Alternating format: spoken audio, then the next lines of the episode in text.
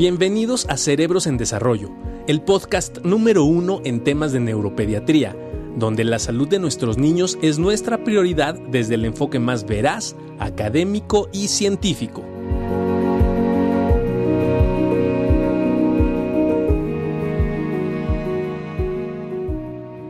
Hola, hola. Hola, maestro, ¿cómo está usted? Hola a todos, ¿cómo están? ¿Qué Hoy tal? vamos a tocar un tema eh, que creo que es fundamental. Para todos ha sido un problema, yo creo para todos ha sido un problema. Uno, que los niños se la pasan metidos jugando videojuegos. Y dos, que los papás se la pasan jugando videojuegos. Entonces, eso es bien interesante, ¿no? Y ahora, esta pandemia ha favorecido eso. Y algo de lo que ahorita quisiera yo entrar en discusión contigo es qué tanto el regreso a clases va a favorecer o no va a favorecer que se desprendan de los videojuegos los niños. Y dos es, ¿realmente se puede considerar una adicción a los videojuegos? ¿Y qué es adicción? O sea, porque de repente los papás pueden escuchar el término adicción como un término muy duro, pensando en que mi hijo de 7, 8 años puede ser adicto a los videojuegos. Totalmente. Y saber si videojuegos es solo a los videojuegos, Juan Carlos, o es a cualquier tableta.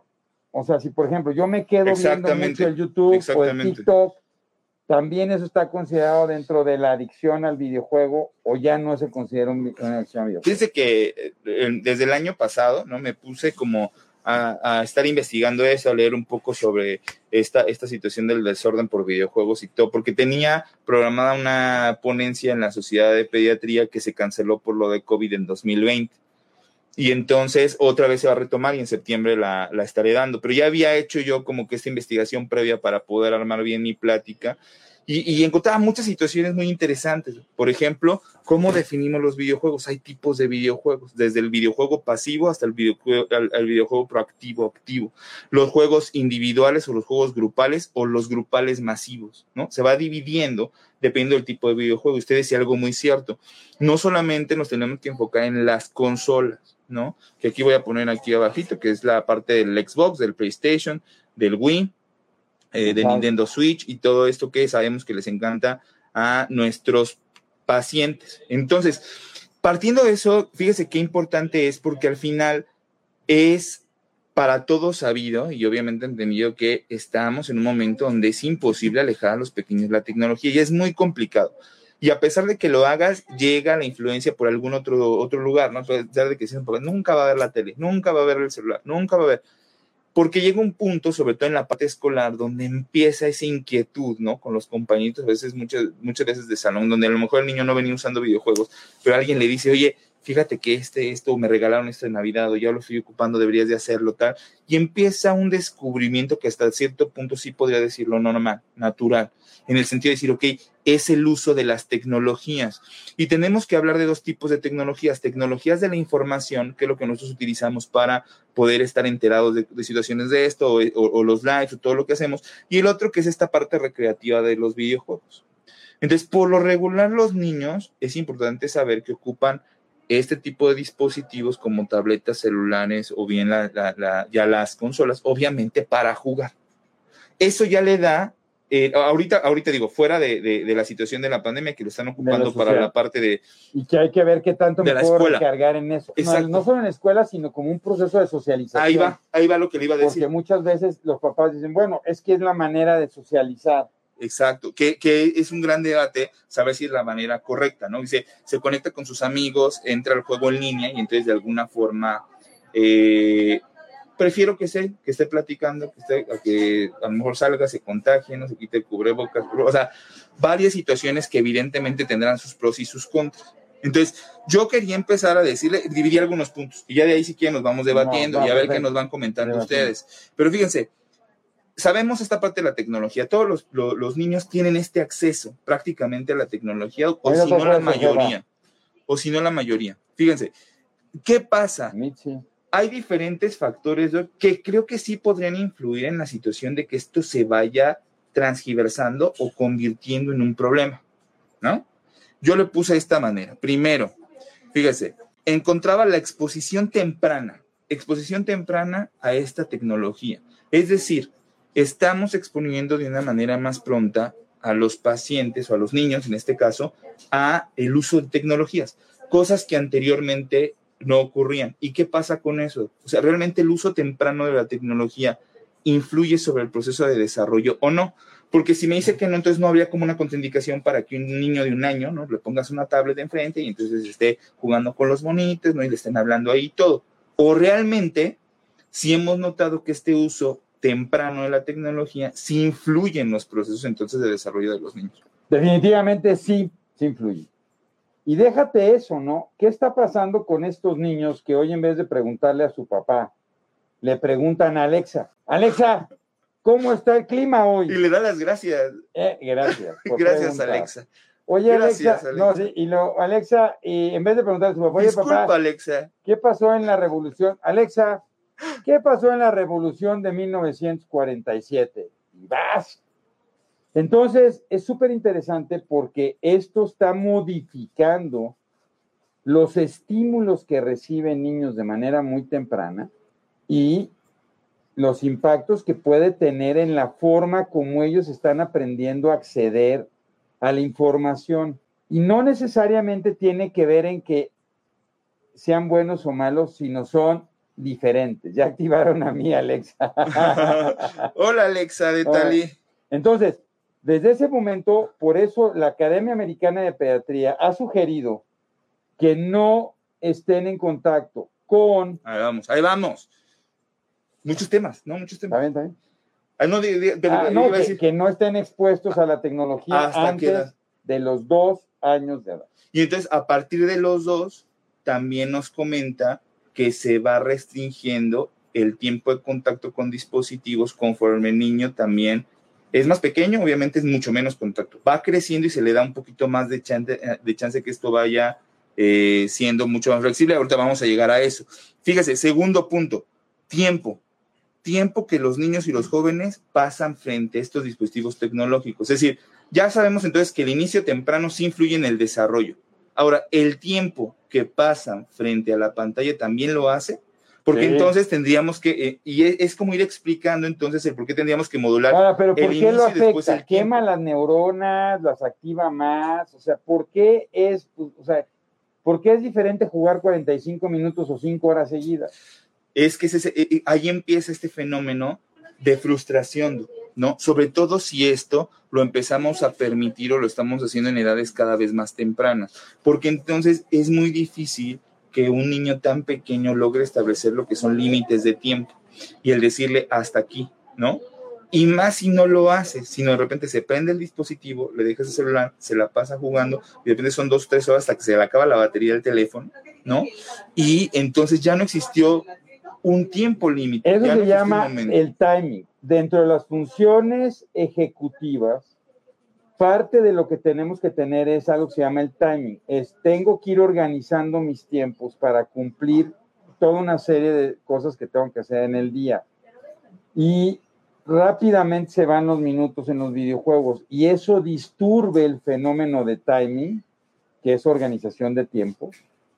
Y dos, influye de manera importante en esta, más que sobreestimular el sistema nervioso, estimula otras áreas, otras situaciones y sí genera fenómenos de ansiedad de manera muy importante. Totalmente.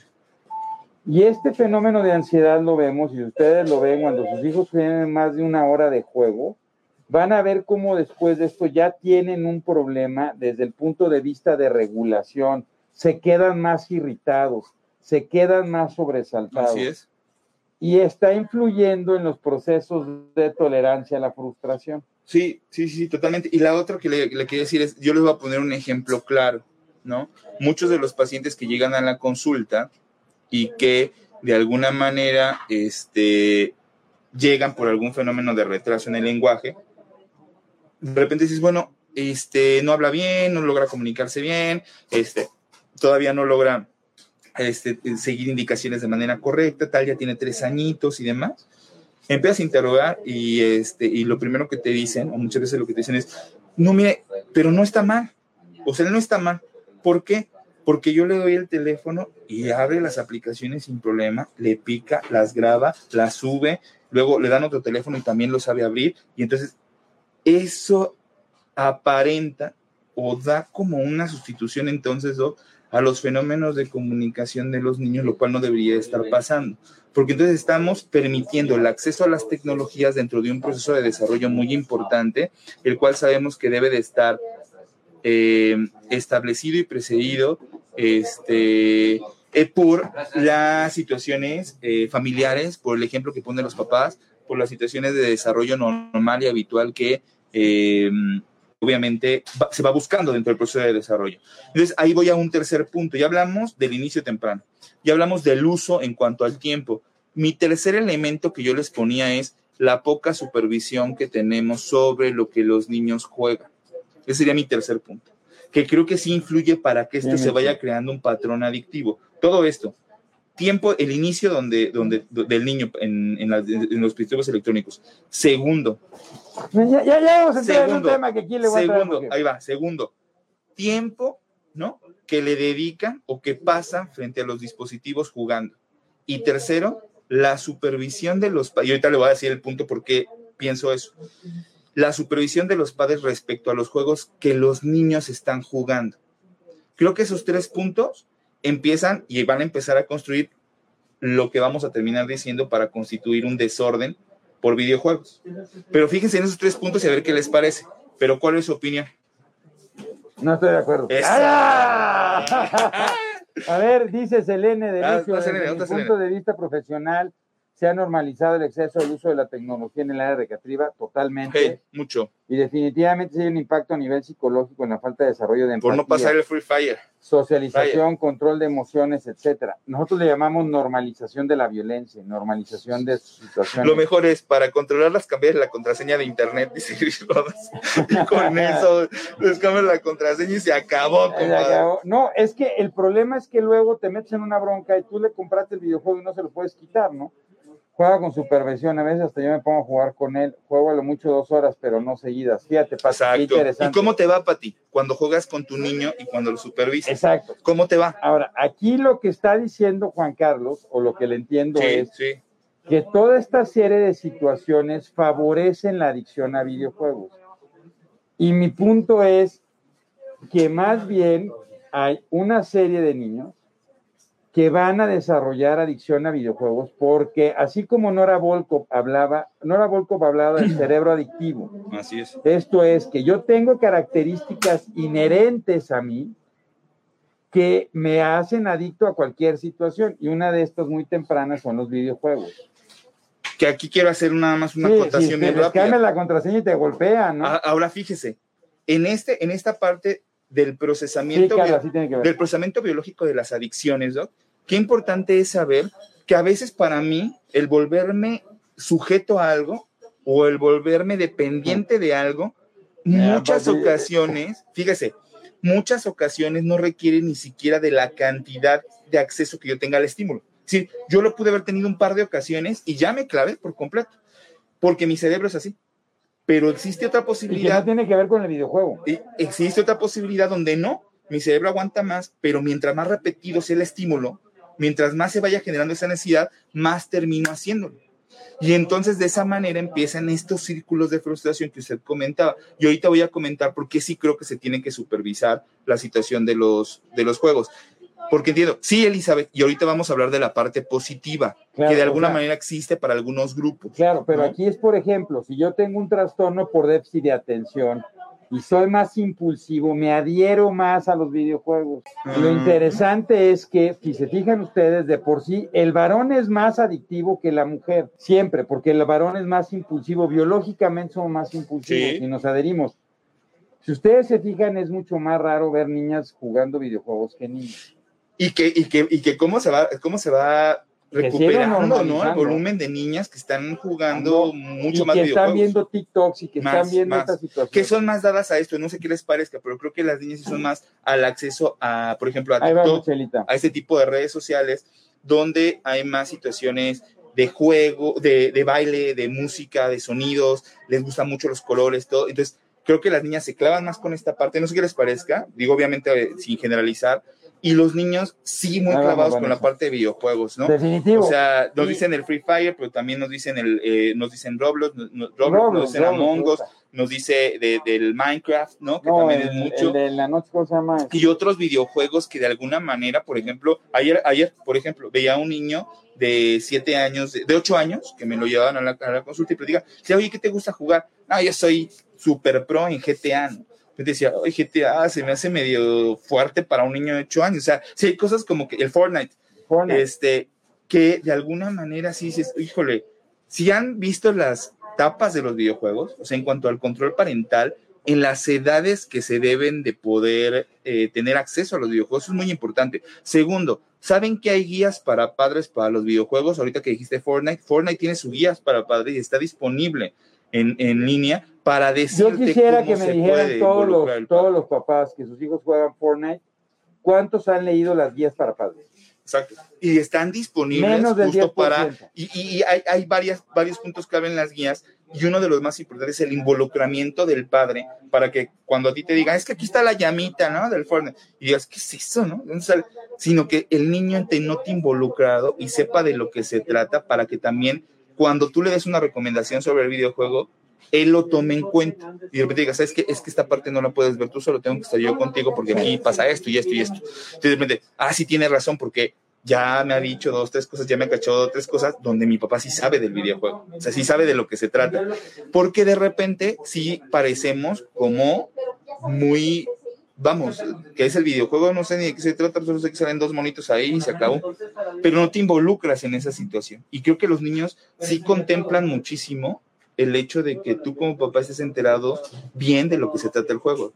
Y entonces, Claro, puedes pero ¿sabes tomar- qué, Xochitl? Que yo no creo que nadie que vea a sus hijos, y ustedes digan, Sí. jugando lo veas tranquilo. El videojuego estimula el fenómeno, y no solo el videojuego, el TikTok, los youtubers, siempre ves al chavo emocionado y buscando cada vez más, más, más, más. Sí, mi hijo pasaba en TikTok 9 y mi hijo en Roblox 7, sí. Sí, y dice Vanessa, esto que es tan común. Y mira, esto sí es cierto, Vanessa. Sí, no solo todos juegan, los sino ven a los youtubers y Eh, ven las los gamers. estrategias para jugar a los gamers. Y ha sido impresionante que en los últimos tres o cuatro años, si te ha pasado, ahora los niños quieren ser videogamers. No quieren ser gamers. ¿No? O sea, ¿qué te quieres dedicar de grande? A ser gamer, o a ser youtuber, o a ser TikTok. Y no, yo no creo que sea comunidad de los padres. Y de repente, incluso muchos papás dicen, doctor, ya no puedo en la pandemia, y de repente lo conecto, ¿no? Ok, ahora, sí, pues, pero los videojuegos es un fenómeno que no tiene que ver con el fenómeno de la patología. Preguntaban hace rato qué tanto mi hijo con epilepsia puede jugar o no puede jugar, ¿no? sí, sí, vamos. Ahora, por lo regular, Vane, lo que le puedes decir a, a- tu niño es que por lo menos los partidos también tienen un límite, ¿no? En tiempo. Entonces, por lo regular, pues si te avientas un partido, el partidito se acaba. Ahora- el problema es con los videojuegos que llegan a durar todo el día, ¿no? Exacto. Aquí lo importante es, porque les digan, sí, pues, exacto, sí, empie- claro, pero eso es parte del, pero es que en el videojuego, al ser mucho más rápido, tienes la posibilidad de irlo escalando y tu tolerancia a la frustración se va volviendo mucho más corta.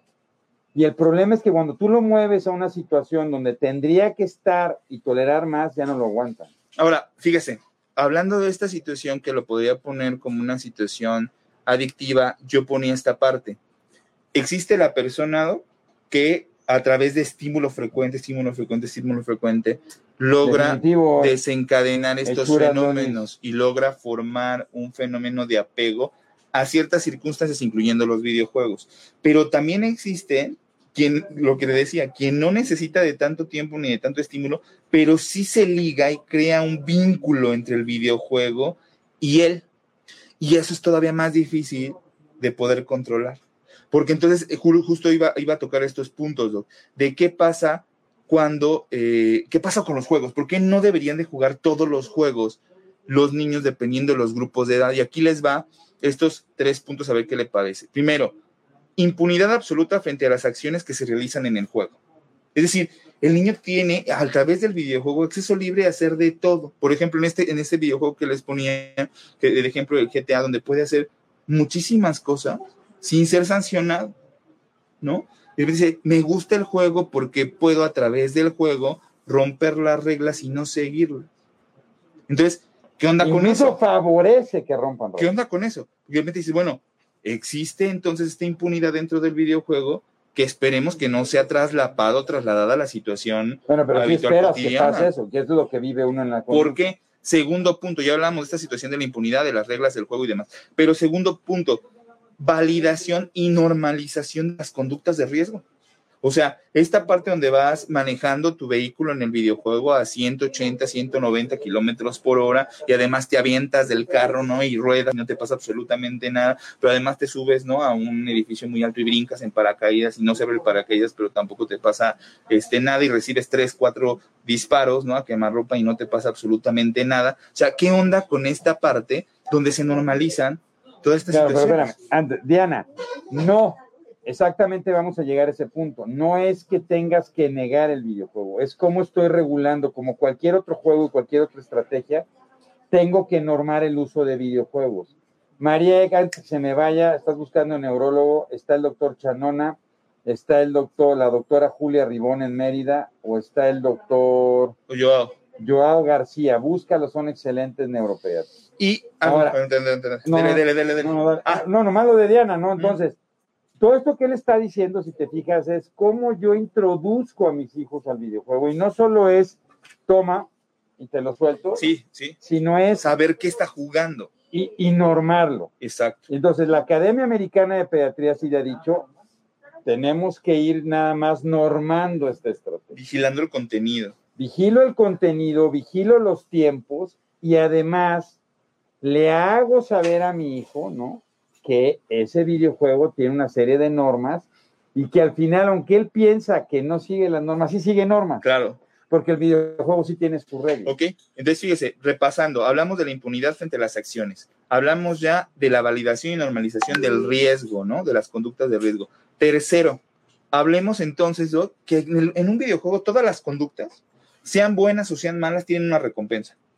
Y eso difícilmente pasa en la vida normal. En la vida real eso no va a ocurrir. O sea, en el videojuego mm, le disparas a uno, terminas con, la vida del, otro jugador, ¿no? Jugando en línea, o te escondes, te va bien, ganas, todo tiene recompensa. Y de repente dices, bueno, es que eso no se puede normalizar. O sea, en la vida real no todo tiene recompensa. Entonces, de alguna manera, creo que es importante, Doc, el poder conocer estos tres elementos para saber si lo que está jugando tu niño está pasando por estas tres circunstancias. Creo que si esto ocurre, pues es importante cambiar el contenido, sinceramente. No, sí, y la otra es, antes que me vaya a ir el tiempo, es, ¿cuándo detecto que mi hijo tiene una adicción a videojuegos? Porque ya está connotado por la OMS, ¿no? Bueno, ya, a ver, Justo. ya es el gaming disorder, que está ya connotado, ya se estableció, y que son estos niños que realmente no pueden estar bien si no juegan videojuegos o no están en el TikTok. Fíjense bien, y esto queda abierto para que ustedes hagan su autocrítica y evalúen la situación que están viviendo con sus niños en casa. La, la, la CIA 11 de la Organización de la Salud en 2018 nos dice que ya se puede establecer el desorden por videojuegos y se describe como un patrón de juego continuo o recurrente en el que se tienen que dar tres acciones. La primera condición es que hay una falta de control de la conducta de juego en cuanto al inicio, ahí estamos, la frecuencia, intensidad, duración y contexto en el cual se realiza. Entonces, por eso empezamos la plática contextualizando esto. Entonces, falta de control de la conducta en cuanto al inicio, la frecuencia, la intensidad, la duración y el contexto donde se está realizando. Tienes que desayunar, no, no, no, ya te Sí, sí, sí, sí. Te tienes que meter a bañar, no. estás comiendo, compadre. Estás comiendo, ya apágalo. Ahora, ¿cuántos, ¿cuántas veces dejamos, permitimos que estén viendo el celular o la televisión mientras comemos? Eso es bien interesante. La segunda. Segunda, priorización del juego frente a cualquier otro tipo de actividad. Es decir, oye, es que vamos, no, no, no, yo no salgo, yo no me voy, yo no. me voy, yo me quedo aquí porque quiero terminar. Y quiero si lo saco a la fuerza, el niño está enojado todo el tiempo, no disfruta la actividad porque está pensando en qué momento voy a regresar a mi casa a seguir jugando. Y eso los lleva a conductas de gran irritabilidad y, terrible, ¿no? Y, la otra es ese es un ejemplo, ¿no? Salir de casa, pero ejemplos más sencillos es vente a hacer la tarea. No, espérame tantito porque todavía no acabo, ¿no? Y ese todavía no acabo es una, una hora, dos horas, tres. Acuérdense que un niño frente a la consola, lo que está escrito es que realmente la percepción del tiempo no existe. O sea, él, para él fueron cinco minutos, a pesar de que estuvo tres. Para él fueron cinco minutos lo que jugó. Sí, pero entonces, es bien importante, importante la adicción, porque si yo detecto que mi hijo no puede cambiar de actividad porque quiere estar jugando, si le quito el videojuego, se irrita, cambia la conducta, empieza a sudar, le duele la cabeza, tiene taquicardia, no puede hacer otras actividades con tal de estar jugando, no para, puede no comer, puede no bañarse, puede no vestirse.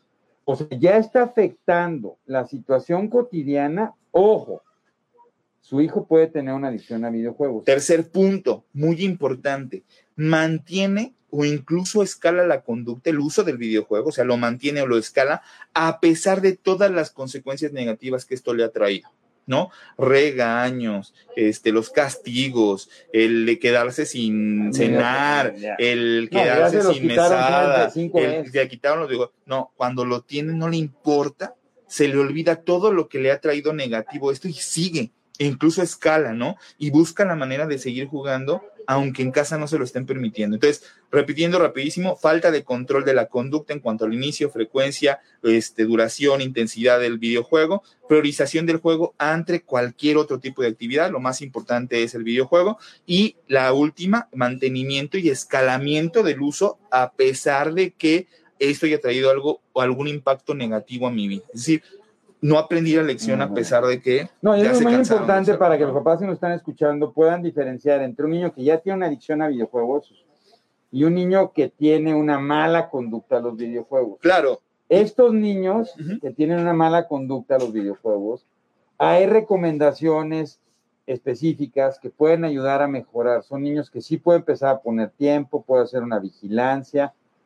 Por favor, le tienen que avisar Sí, se vuelven un demonio de Tasmania, Vanessa, porque, porque cada vez genera, el videojuego genera una gran ansiedad y los trastornos de ansiedad son comórbidos al fenómeno de adicción. Si ustedes se fijan y piensan en una adicción como el, este craving que da cuando falta las drogas, el alcohol, para la gente que tiene esos problemas, es el mismo fenómeno de craving ante el videojuego, no necesito, y entonces como lo necesito me pongo enojado. Entonces, estos fenómenos que platicábamos tienen que estar presentes por lo menos 12 meses, de manera... Por lo menos un año. Que la pandemia exacerbó y favoreció, y que hoy tenemos muchos chavos con estos problemas. Ahora, era muy difícil porque tenías el enemigo en casa, no tenías el videojuego, las consolas, el TikTok.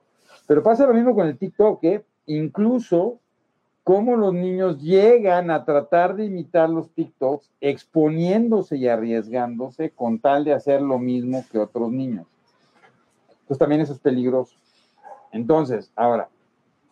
Sí, sí, claro, pero, pero fíjate, Selene, eh, eh, eso, viene, eso viene ya en la base biológica del déficit de atención, o sea, eh, existe un incremento en las posibilidades de conductas adictivas. No es que sean más vulnerables, es una comorbilidad Exactamente. más frecuente. Y, está explicada por la misma neurobiología en el déficit de atención, ¿no? Que son situaciones de recompensa. es muy interesante.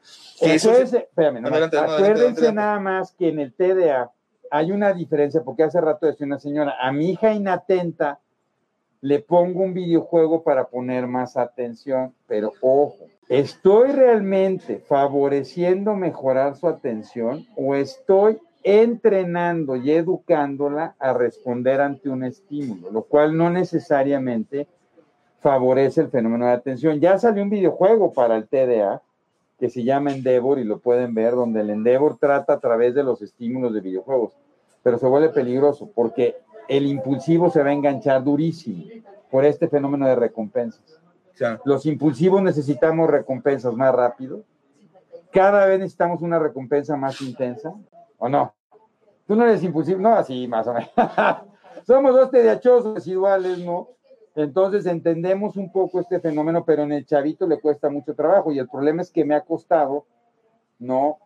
Exacto, sí pasa. A ver, y quiero, quiero, ahora vamos, vamos a este lado. ¿Qué onda? ¿Qué hacemos? Porque ya dijimos, bueno, pues sí, nos identificamos ya, sí, sí tiene, sí puede tener el desorden, sí lo tiene. Importante una vez que se identifica, pues siempre es importante buscar ayuda, ¿no? Hay la parte psicológica que nos puede ayudar, la parte psicopedagógica, neuropsicológica, toda, toda la parte de eh, situaciones de intervención no farmacológica que se pueden realizar, ¿no? Eso es muy importante con el fin de normar límites, reglas y poder estructurar bien, bien esto y evitar conflictos. Después viene la parte clínica, no sé, la parte clínica que viene siendo la parte de paidopsiquiatría, la parte de neurología pediátrica, que pueden impulsar, apoyar, mejorar una serie de manifestaciones que el niño puede estar presentando, sobre todo cuando esos, esos fenómenos de explosividad o de poca tolerancia a la frustración difícilmente ya son manejables por la terapia a pesar de la intervención que se ha hecho. Creo que eso es muy importante, porque al final nos volvemos un facilitador de la terapia, ¿no? Y a veces, pues que doctor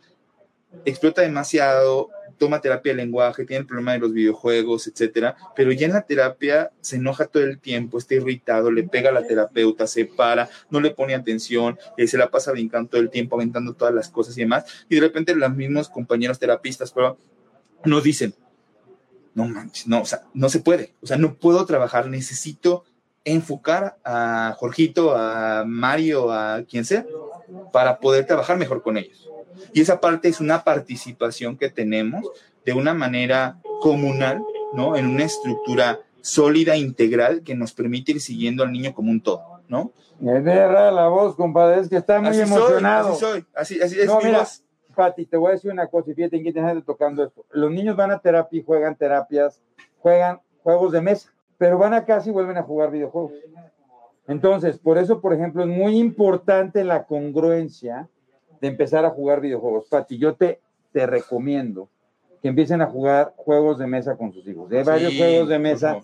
Cada juego de mesa tiene una estructura y va a trabajar sobre algún aspecto diferente de las funciones ejecutivas en niños con trastorno por déficit de atención. Depende qué tiene mi hijo y cuál es su problema, porque a lo mejor mi problema principal en el TDA es mi my timing y en el de Juancho es el problema de inhibir otros estímulos. Sí, y eso es muy importante porque de repente va a decir, no es que van a decir los papás, no, pues es que mi hijo sí juega, pero yo cuando le apago el teléfono, la, la consola nunca me dice nada, ¿no? Y de repente cuando traslapas el tiempo en el que juega tu niño donde no tiene bronca que le, apagues la consola, es el mismo tiempo que lo utiliza un niño que tiene muchos problemas cuando le apagan la consola.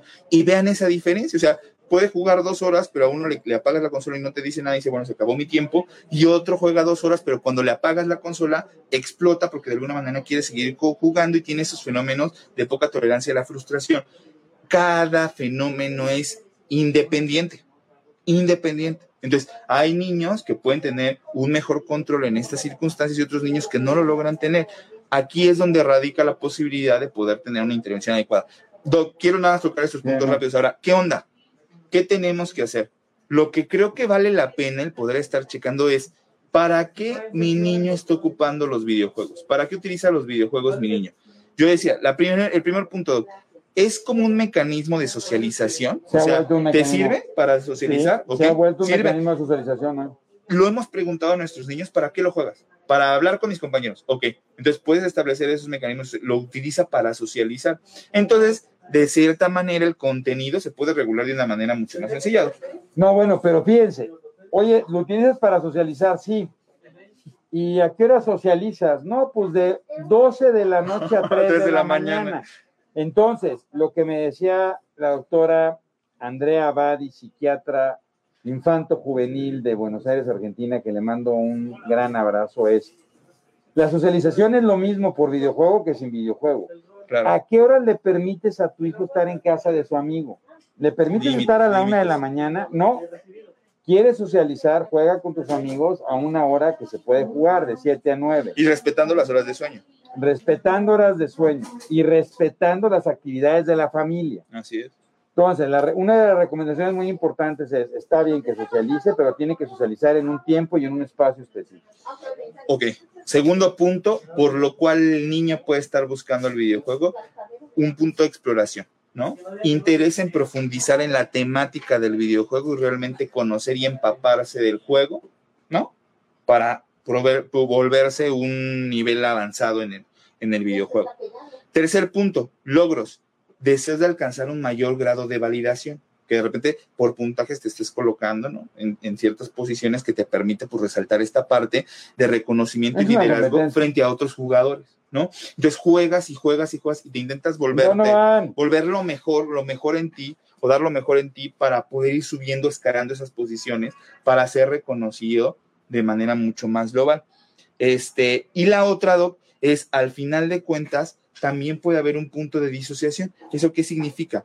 Utilizo el, el videojuego como una fuente de evadirme de las situaciones que habitualmente ocurren en mi vida. O sea, creo que son perspectivas que tenemos que dar como papás en el sentido de yo para qué veo que lo utiliza, ¿no? Y bajo este enfoque, poder entonces intervenir, ¿sabes qué? No está bien, compadre. Si lo estás buscando para esto y el hecho de que no haya sumado puntos el día de hoy te está poniendo así, oye, ¿sabes qué? Vamos a platicar tantito, porque no deja de ser un videojuego. Por no eso lo que de- dice Elsa es muy importante. Los papás son los responsables directos del control, no solo de los videojuegos, de cualquier conducta que estoy modulando en mi hijo. Entonces, yo soy el que tengo que ir regulando el control y los padres, sea videojuego, sea cualquier hoja, lo tengo que hacer, ¿no? Recomendaciones. Uno, no se asuste. Se ha vuelto una guerra y de repente dices, ya no sé qué hacer porque estoy en esto, se lo quito y se pone como energúmeno, no me golpea. Entonces, ¿qué haces? Se lo dejas. Claro. Sí, la primera reacción, ¿no? Esa es la primera reacción, pero entonces no, voy a sentarme y vamos a poner. La Academia Americana de Pediatría ha dicho, recomendaciones muy generales. La primera es, avísale, como ante todo juego, que va a tener límites. Vas a poder jugar. No recomienda la Academia Americana de Pediatría ni en videojuegos, ni en YouTube, ni en YouTubers, ni en nada, más de una hora seguida. La recomendación de la Academia es no más de una hora seguida y entre una hora de videojuego, youtubers, pantalla y la otra, tiene que tener por lo menos media hora de otra actividad que no tenga que ver con pantalla. Qué buen punto. Porque si entonces, ¿no? Ahorita con las clases en línea, nosotros nos ponemos muy exigentes con la escuela y le decimos, ¿cómo maestra lo va a tener conectado una hora? No, no, no. 45 minutos y 15 minutos de descanso para que el niño pueda volver a concentrarse. Entonces, papá y mamá, ¿por qué lo dejas conectado tres horas seguido al, al videojuego? ¿No? Entonces, esto es así de claro. Así. A final de cuentas, tienen que tener límites, sí, para las clases, para que descansen los ojos, para que el niño pueda descansar y vuelva a volver a concentrarse, como para el uso de videojuegos, como lo, bien lo decía el doctor Barragán. ¿A partir de qué edad? Si bien no se ha establecido la edad de uso de videojuegos, está establecido la edad en la cual el niño puede tener estímulo de pantalla, ¿sí? Y eso es después de los dos años de edad. El tiempo es muy reducido, estamos hablando prácticamente 30 minutos al día, donde el papá, evidentemente, y mamá tienen que decidir el contenido que va a ver el niño chiquito, tan chiquito. Ya conforme se va creciendo, el tiempo va incrementando a no más de un par de horas al día, hora y media, dos horas, ¿no? Máximo, siempre y cuando se respete la hora de ir a dormir. Y eso significa que los dispositivos se tienen que apagar por lo menos dos horas antes de irse a dormir. Qué buen punto, qué buen punto. Si estamos hablando que el niño se va a dormir a las 8 de la noche, ya no puede utilizar ningún dispositivo Exacto. a partir De de las las seis. 6 de la tarde. Eso no solo tiene que ver por el videojuego, sino tiene que ver porque disminuye la secreción de melatonina, pidiendo los problemas. Este, es importante porque además lastima los ojos. Hablando con el doctor Ramírez, nos dijo que entre más uso de pantallas de cualquier tipo, No, es me, que- sí, no se puede. No, hay que apagar los dispositivos, de verdad. Y yo lo recalco muchísimo en mi consulta, cuando, cuando, cuando ella se, apaga, hay que apagarlo. Ahora, O sea, hay que algo apagarlo. por ahí decía, me tengo que ir a trabajar, todos los dispositivos tienen un control parental que puedo poner un timer y se apaga. Exacto. Y no tengo que estar ahí para apagarlo. Eso es tener el control y eso es muy importante. La otra También que- YouTube, también YouTube Kids, o sea, también lo todo, pueden regular hasta para que ya se apague el dispositivo y ya no puedan seguir Sí, este, Ahora, la otra videos. es que la posición de los chavos es esta, con los videojuegos. Así están. O están aquí. Eso Con la cabeza contrae, abajo. contrae los músculos, contrae los músculos de, de la cabeza. Esto está generando más problemas de postura, va a generar más, porque aparte se contraen, va a generar más problemas de escoliosis, está generando mucho más cefaleas tensionales, está generando problemas de parestesias o sensibilidades que la televisión no hacía. La televisión la veo varios metros de distancia en general. Claro. Y esto no, además tiene un brillo, vean ahí cómo se ve el brillo, qué interesante, ¿no? Yo aquí no lo veo, pero aquí se ve el brillo, bien. Este brillo que ustedes ven aquí, imagínense lo que hace a su ojo, porque su ojo no está preparado para ver un brillo. Este no es luz natural. Aunque la trate de modificar, nunca es luz natural. Entonces, claro que está teniendo repercusiones sobre procesos. Vean cómo se ve. Qué impresión, ¿no? Aquí se ve muy claro. Y vean a su hijo Sí. viendo todo esto todo el tiempo y más con luz oscura. que es padrísimo jugar con luz oscura. Oiga, y la otra que les iba a comentar es, eh, qué buena pregunta, dice, bueno, entonces, de los videojuegos, yo veo que eh, la mayoría hay videojuegos que son violentos. No me gustan, pero la mayoría veo, veo que lo juegan. A partir de qué edad lo recomiendan. Fíjate, existe, por eso es importante, antes de que compres un videojuego, date cuenta en la portada, ve la edad para la cual está recomendada y échale un ojo al manual parental o al uso de padres de cada videojuego. Ya prácticamente todos los videojuegos que tienen ese tipo de contenidos ya te explican si es apto o no es apto para tu niño. Hay niños, solamente voy a poner un ejemplo, hay niños jugando videojuegos extremadamente violentos antes incluso de lo que biológicamente te lleva a empezar con situaciones de procesamiento de juicio. Eso es muy peligroso porque al final de cuentas hay situaciones donde los niños todavía por pequeños no entienden los conceptos de, permanente, no entienden los conceptos de muerte, no entienden los conceptos de salud, ¿no? Como, como una situación clara. Entonces, es importante que nosotros definamos qué es lo que les vamos a poner a los niños al alcance para que lo puedan realizar. Y la información existe porque tiene que estar regulado. Sin embargo, ¿no? Creo que la parte donde cometemos el error es no informarnos de qué se trata el juego, de qué va, si no lo hacemos a veces con las películas, ¿no? A veces me ha tocado con mis niños, de repente me equivoqué, no debí de haber puesto esa película. Estuvo muy fuerte la escena, estuvo muy sangriento, no. ¿Y, y qué pasó? Que no sabía lo que iba a venir en ese, en Entonces, es como darte cuenta y sí, sí es cierto, mayores de 13 años, ¿no? Por ejemplo, por ponerte un ejemplo. El maestro Norberto Luna, gracias por ese comentario tan increíble, Norberto. Te mandamos un fuerte abrazo, un gran neuropediatra en la zona de ¿Cuál es la postura recomendada que le compres a tu niño una silla, una silla gamer? Exacto. Entonces, que tienen bocinas acá al lado, entonces se puede recargar bien, le pones su control pollito descansado, una, una, soda eh, Tener la consola que tiene aquí. Ahora, en epilepsia, porque es muy importante, hay que reconocer que solamente el 15% de todas las epilepsias son fotosensibles. Por lo tanto, la mayoría de las epilepsias no tienen problema con los videojuegos. Pero sí tiene que saber qué tipo de epilepsia tiene tu hijo, porque, por ejemplo, hay una epilepsia muy benigna que se llama la epilepsia frontotemporal o VEX, que es fotosensible. Las epilepsias. Y los adolescentes también hay epilepsias fotosensibles. Fotosensibles. El JANS. Exactamente. Entonces luego es que está conmoción y conmoción, y usted tú súbele, súbele, y el chavo jugando choras.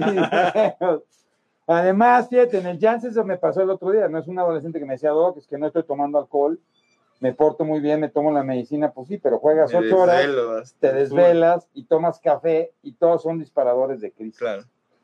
Entonces, las ausencias típicas también son fotosensibles. Entonces, esto no importa la temática del juego, sino es el cambio de frecuencia la que dispara el fenómeno y puede ser disparadores de videojuegos. Ahora, creo que sí está viendo que de repente sí te tomes un chance, un tiempo y, juegues con tus hijos. O sea, si agarras el control, a ver, ¿qué, estás jugando? Vamos a el problema es cuando el papá también tiene TDA y está adictivo. y ya valió, ya, ya valió madre, porque ahorita decía Pati, no, ya me gustó, yo quiero seguir jugando y él ya no. Y entonces, si tienes un papá que tiene TDA y él sigue con síntomas residuales, ya valió. Ya valió, porque entonces él va a perpetuar el fenómeno y no va a poner esta estructura. Por eso es tan importante. Un riesgo para los papás, sentarse a jugar. No, yo creo que hay que exponerlos. Definitivamente los chavos cada vez están más en esa situación. No son malos los videojuegos. Simple y sencillamente hay que establecer qué puedes jugar, qué puedes ver en el contenido de TikTok. Todos tienen control parental yo creo que es muy importante en el, en el YouTube, de, el YouTube Kids, por ejemplo, puedo poner las edades. Y tiempo. Y puedo poner el tiempo que pueden verlo. Los videojuegos igual, métanse, siéntanse, pónganse con ellos. En adolescentes está siendo mucho más difícil. Sin embargo, sí puedo establecer pautas, tiempos, horarios. Exacto, tiempo. Y lo apago y punto. Acuérdense que el que compró el videojuego son ustedes, ustedes tienen el control. Dos, traten de encontrar juegos de mesa. Es que cada vez ahí decía, ahí decía, me saqué mis juegos de mesa y le gustaron muchísimo. Este. Sí, hay unos juegos, y les digo, es muy importante hablar con la neuropsicóloga, con el psicólogo, con el neurólogo y decirle, a ver, oye, mi hijo el problema que tiene más es de organización, ok, si tu hijo tiene un problema de organización, puedes jugar este juego. Mi hijo tiene un problema de hallar en situaciones, pues por ejemplo, puedes jugar, se llama Lince mi hijo tiene un problema de planeación, juega ajedrez. Quiero regularlo con la impulsividad, juega ajedrez y le vas a dar una cátedra de eso. Oye, que miren lo que armé yo ayer. Pues Me hacer lo puse- mismo. fíjense lo que me puse a armar. Le iba a decir, esa es una parte muy importante y la otra es todos los niños que nos están escuchando, que los saludamos el fin de semana, que siempre van a consulta y nos están con nosotros y en, y- y en la semana también. No es contra ustedes, compadre. No es No es quitarle los videojuegos, no estamos diciendo apaguen el videojuego, guárdenlo. no. Vamos a invitar a papá, mamá a que jueguen con ustedes, a que de alguna manera puedan este, interactuar con ustedes, Debemos que les platiquen de los vamos Sí, ¿no? Y que nos diga de los videojuegos de moda. Entonces, yo creo que es muy Algo importante, por ejemplo, hacer rompecabezas. Los rompecabezas son grandes, para niños con TDA puede ayudar mucho. Este, y como estímulos, los fenómenos de videojuegos. También tienen que poner tiempo para jugar eso. Claro, todo. Porque El monopolio te puedes tardar cinco horas hasta que te Turista. acabe el monopolio el turista. Pero eh, entonces le tienes que ir ayudando, hechuras, trabajar en eso. Ahora, ¿qué otra cosa te puede ayudar a organizar? El word finding. Encuentra a, ¿cómo se llama este monito? Este, a Wally. a Wally. Encuentra a Wally. Hay una serie de factores que pueden ayudar muchísimo. ¿Sí es Wally? ¿Sí es Wally? Sí, es Wally, es Wally, es Wally. Ya nos dijo Dani. Sí, este, tenemos que hacerlo de mejor manera. Bueno, eh, es un tema muy interesante. Yo creo que hay que adaptarnos, pero sí Elena habla de posturas y todo lo que se puede generar. Pues deja eso, ahorita los niños que estuvieron, que están, siguen recibiendo, ¿no? Clases Ahora, virtuales el, en la el escuela. regreso a clases presenciales va a ayudar en esto. Bueno, sí, en, en- en la situación de que pueden tener, fíjate, pero al final de cuentas creo que las personas que están organizadas también en las, en, la- en las edades en línea, sí le están destinando el tiempo de clases en línea, a, sobre todo en la primaria, no hablamos de secundaria porque ya tenemos esos casos donde el niño está aparentemente conectado y está jugando, ¿no? Pero creo que sí destinan el tiempo para estar conectados en la escuela, ¿no? Eh, que es prácticamente el mismo tiempo que, que- es, es para los niños que van presencial. Entonces, a final de cuentas, vayas presencial o estés en casa, sí es importante establecer tiempo, saber que no se puede jugar evidentemente en horarios de clase cuando estás conectado y que solamente puedes jugar determinados tiempos siempre y cuando también hayas cumplido con tus situaciones diarias, ¿no? Y eso también pues tiene que, que ser algo de recompensa, Doc. El sentido de dejarlos jugar como postre del día es algo que no se puede negar, pero que de alguna manera tenemos que respetar entonces también la higiene de sueño y apagar todo antes de irnos a dormir. Pero eso, eso, esa estructura solamente se logra bajo los contextos de estarlo haciendo, de estarlo repitiendo y de entenderlo como hábitos. Muy importante porque de alguna manera es importante el poderlo recalcar todos los, todo el tiempo con los niños. Muchos papás me preguntan, ¿los videojuegos van a cambiar la forma como van a aprender los niños en un futuro? Ah, qué importante, qué buena. Sí, y, y fíjese, es que al final de cuentas mucha gente dice, es que incrementa la habilidad. Es que hay estudios que dicen que si el niño juega más videojuegos, se vuelve mucho más coordinado. Depende del videojuego. Depende del videojuego. Depende hasta de la consola. Y depende de, eso- de- de si es un juego pasivo, es un juego proactivo, ¿no? Y de qué elementos del cuerpo tiene que utilizar precisamente para completar ciertas funciones del videojuego. De todo eso depende. No solamente de dejarlo horas y horas conectado a la consola, porque eso lo va a hacer mucho más coordinado y... No, pero incluso, mira, yo lo que les digo es, de repente tú lo tienes y dices, mira qué bonita manzana, di manzana verde. Lo que el niño está viendo es una manzana en un plano. Pierde todo en tercer plano, pierde la vivencia del contacto, por lo menos menores de cuatro años de edad. No necesariamente jugar muchos videos te va a ser activo, pero sí te va a tener impactos en tu vida te quita forma de estímulos, te quita tiempo para hacer otras actividades. Ese es otro problema. Si tú te pones a ver el tiempo que te la pasas en pantalla, y tú lo puedes ver porque esta cosa te dice el tiempo que tienes en pantalla, Sí. y de repente cuando ves el tiempo que tienes en pantalla, Diario, promedio diario, diario. promedio, es impresionante. Oh, ya como 30 minutos. Bueno, Cuídense. cuídense mucho. Listo, cuídense mucho. Saludos, Saludos, abrazos a mejor. todos.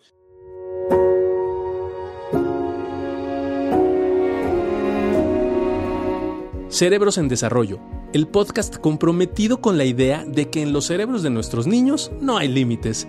Síguenos en nuestras redes sociales. En Facebook nos puedes encontrar como Neurología HIM, en Instagram como arroba Neuropedia HIM, nuestra página web es cerebrosendesarrollo.com y si tienes cualquier duda o comentario, por favor escríbenos al correo electrónico cerebrosendesarrollo arroba gmail.com. Si este episodio crees que le puede ayudar o servir a alguien, por favor compárteselo. Le podrías estar ayudando mucho más de lo que te imaginas. Nos seguimos escuchando.